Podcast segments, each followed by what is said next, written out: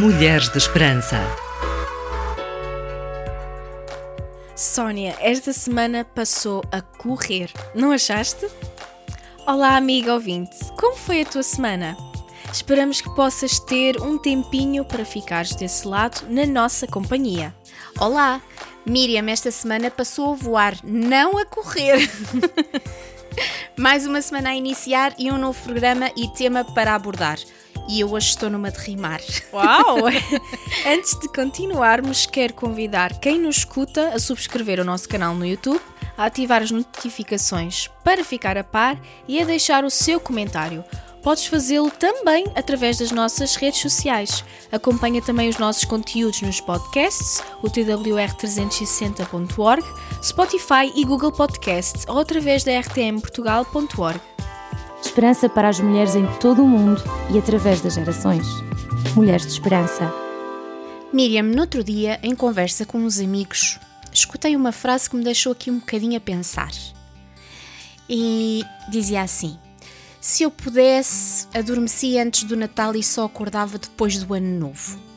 Sabias que estar triste no Natal é mais comum do que pensamos? E que mesmo quem gosta do Natal e das comemorações de final de ano passa por algum sentimento de desconforto? Pois é, Sónia. Segundo alguns pesquisadores americanos, através de um artigo para uma revista científica, estes afirmaram que poucas pessoas passam ilesas pelas holiday seasons, sem sentir tristeza, desapontamento, ansiedade ou alguma dor emocional. De acordo também com um estudo realizado em 2015, em que Portugal estava representado, as pessoas que não se consideram cristãs sentem-se mais insatisfeitas na época do Natal comparativamente a outras épocas. Pelo contrário, os cristãos sentem-se mais positivos e alegres.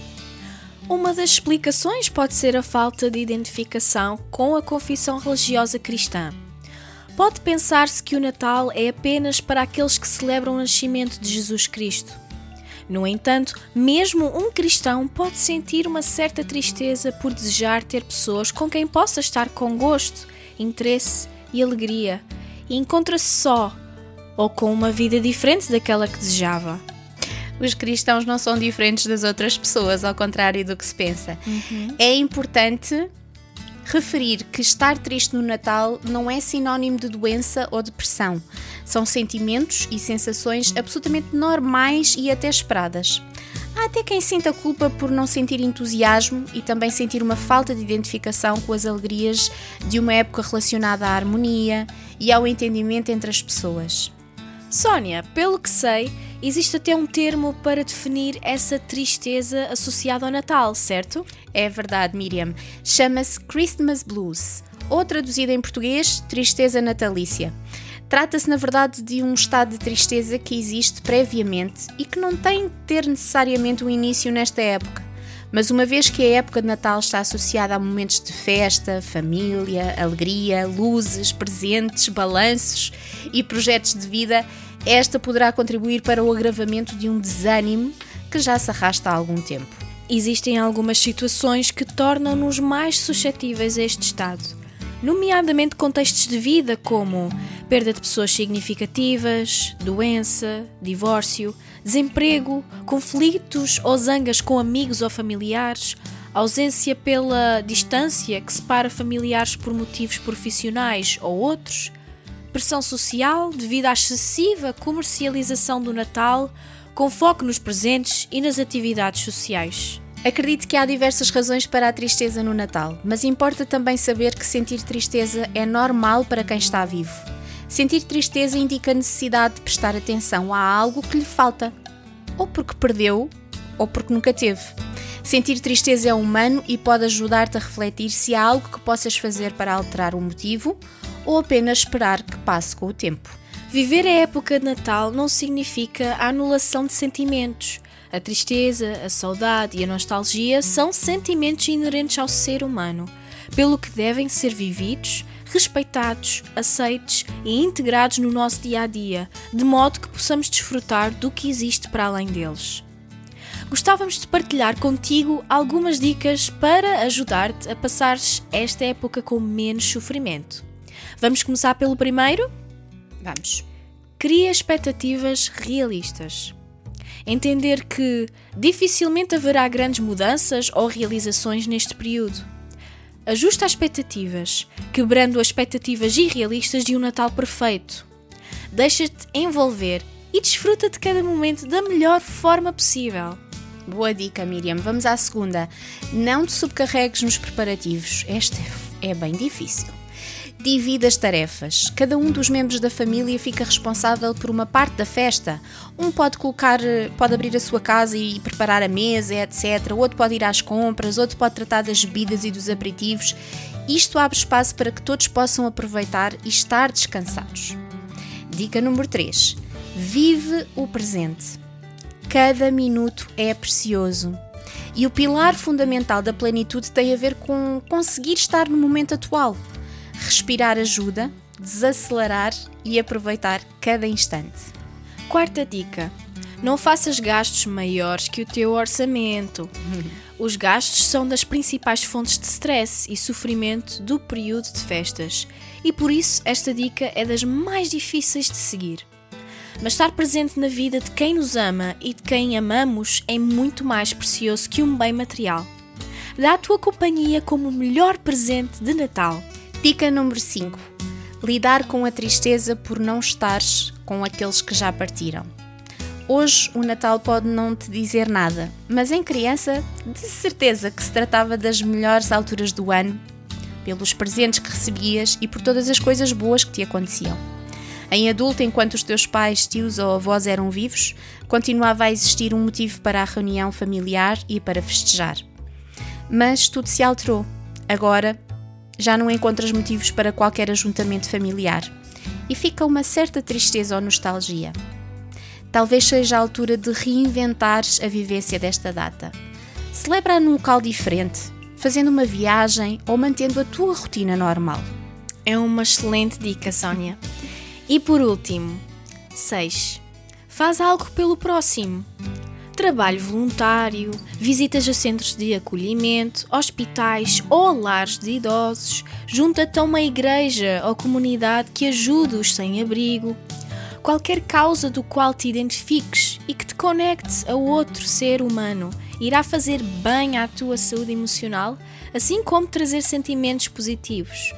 Ajudar o próximo está cientificamente relacionado com o aumento de hormonas que ampliam o sentimento de conforto, segurança e felicidade. Esperança para as mulheres em todo o mundo e através das gerações. Mulheres de Esperança. Há mais de dois mil anos atrás, nascia um bebê numa manjedoura em Belém. O mundo ainda não sabia, mas nada mais seria como antes. Nascido em circunstâncias humildes, Jesus veio para salvar cada uma de nós dos nossos pecados.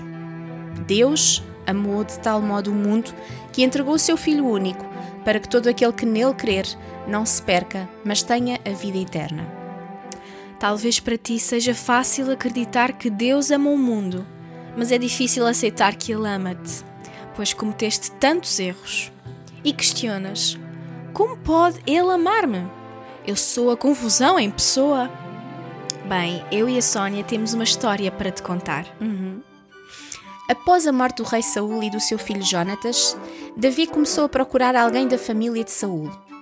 Jonatas tinha sido como um irmão para Davi e este queria honrar o seu amigo através de um dos seus descendentes.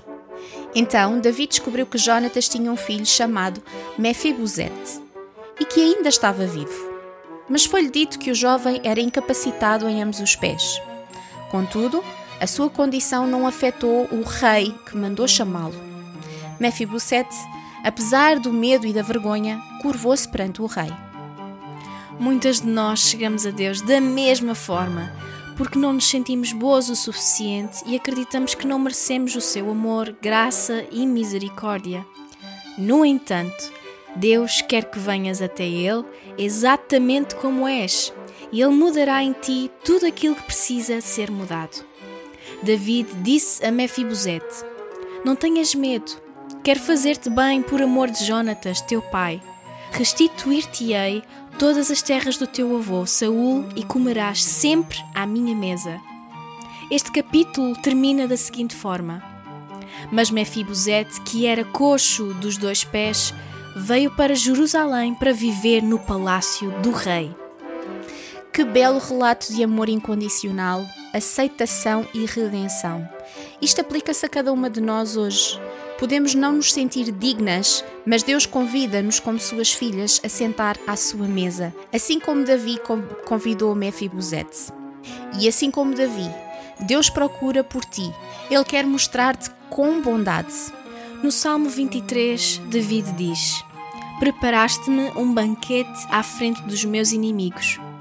Deus prepara uma mesa para nós na presença de todos os nossos inimigos, todos os nossos problemas e dificuldades. Diante do que estás a passar, dificuldades diárias, decepções, dores, tristezas, Deus nos acolhe. Por causa de Jesus, somos sempre bem-vindas a esta mesa. Quero encorajar-te a tirares um tempo para refletires nos próximos dias sobre este programa e sobre o verdadeiro significado do Natal. Deus ama-te, está contigo e deseja que tenhas proximidade com Ele através da Sua palavra, a Bíblia. Serás sempre bem-vinda à sua mesa. Esta é a razão pela qual Jesus nasceu e deu a sua vida há mais de dois mil anos, e a razão pela qual continuamos a celebrá-lo hoje. Queremos terminar este programa na certeza de que te ajudamos de alguma forma. Essa é a nossa missão. Estamos deste lado caso queiras falar connosco e partilhar a tua história. Na próxima semana estaremos contigo novamente. Desejamos que possas encontrar esperança neste Natal. Este programa foi produzido com donativos de pessoas que voluntariamente contribuem para este projeto. Ajuda-nos a levarmos esperança a todas as mulheres. Contacta-nos pelo e-mail mulheres@radiotransmundial.org.